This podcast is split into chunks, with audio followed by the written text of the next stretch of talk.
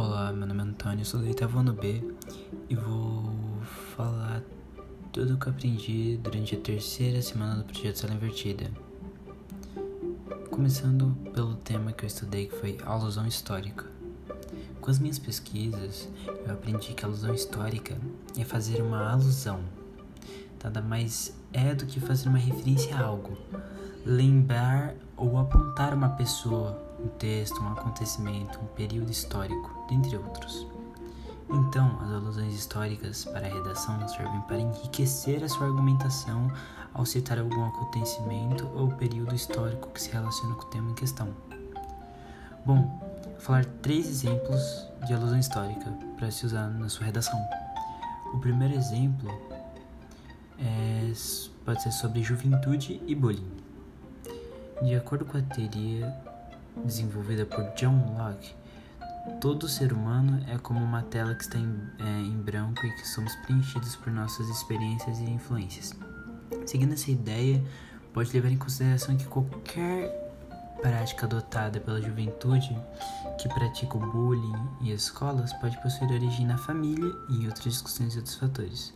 Já o segundo exemplo é sobre intolerância religiosa, como toda a falta de conhecimento das massas em relação às religi religiões africanas, macumba, entre outras, são é, cultuadas por várias pessoas aqui no Brasil. Regiões muçulmanas, por exemplo, que realmente sofrem muito com por todo mundo achar que é uma religião radical e, e também a gente não está acostumado com esse tipo de a gente está com falta de compreensão e costumes. Bom, o terceiro exemplo é bom ser usado, né? Já é muito bom ser usado nessa época de pandemia, já que é sobre saúde no Brasil e no mundo inteiro.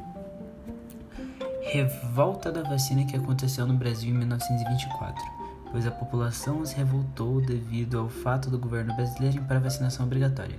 Também pode citar a Constituição de 1988, por exemplo, pois ela descreve a garantia de saúde para todos os cidadãos brasileiros.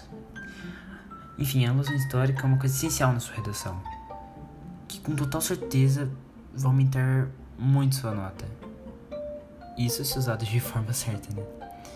Lembre-se que muitos dos alunos que tiram nota mil no Enem usam a alusão histórica. Sempre estão ali.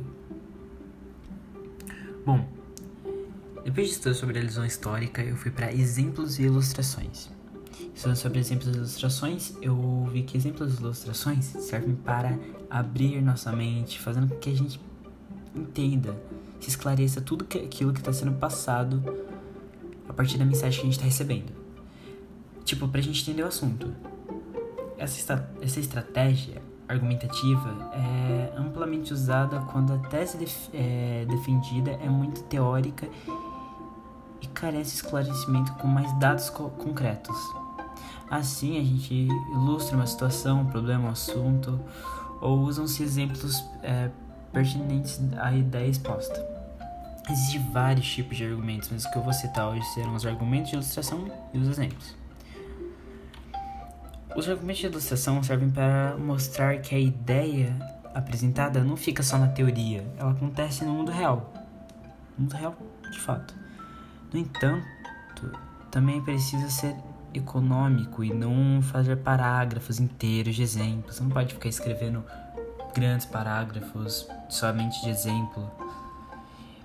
Isso seria tangenciar o tema. Lembre-se, sempre que for fazer redação, reserve seus exemplos para o último parágrafo, o último período do parágrafo. É, podemos usar em qualquer lugar e principalmente na escola, fazendo com que o aluno entenda tudo aquilo que foi falado pelo professor com apenas imagens ilustrativas. Agora falando de exemplos, exemplos já é uma é quase a mesma coisa.